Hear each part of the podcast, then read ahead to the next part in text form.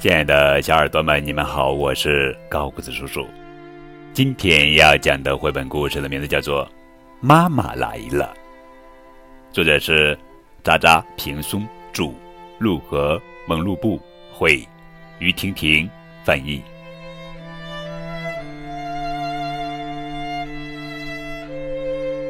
栗子的妈妈总是粗心大意，丢三落四。他不是在找眼镜，就是在找忘在门上的钥匙，或是落在面包店里的钱包，甚至连烤箱里的肉他都会忘记。烤好了，哎呀，都烤糊喽。至于雨伞嘛，那才真的是无可救药呢。他从来没找回过任何一把。丽兹入学之前，每当妈妈忘记了什么，她都觉得很有趣。每次妈妈找回钥匙，总要把丽兹的脸亲个遍。可现在不会了。自从他们去商场买了一个小书包以后，事情就变得不再那么有趣了。卢卡斯的妈妈，您的儿子在二十四号收银台等您。重复一遍，卢卡斯的妈妈，您的儿子在二十四号收银台等您。天哪，一个忘了儿子的妈妈。糊里糊涂的和丽兹的妈妈一个样，丽兹的妈妈肯定也会忘记去学校接女儿回家吧？丽兹担心的真想哭啊！回家的路上，她紧紧的抓住妈妈的手。开学了，出发之前，丽兹试着装出开心的样子。哇，她们真漂亮！可是放学后，当其他妈妈陆续来到学校，丽兹。开始担心起来。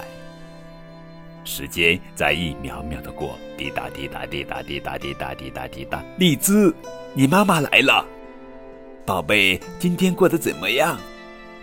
回到家后，妈妈开始准备晚餐，丽兹独自坐在餐桌前画画。到了第二天，丽兹还在担心，这让她一晚上都没睡好，早上也困得不想去学校。在课堂上，哦，大灰狼扑到了外婆身上。老师，我想尿尿。丽兹怎么了？什么都不管用，就连丽兹最喜欢的故事都不能让她打起精神。于是，老师只好等到放学后问丽兹的妈妈。美味的晚餐结束了，这次没有烧糊，可丽兹几乎什么都没吃。全家人都围着她问。丽兹，你怎么了？总有一天你会忘记去学校接我的。我会等你很久很久，直到天黑，所有人都走了，就剩我一个人在冷风里待着。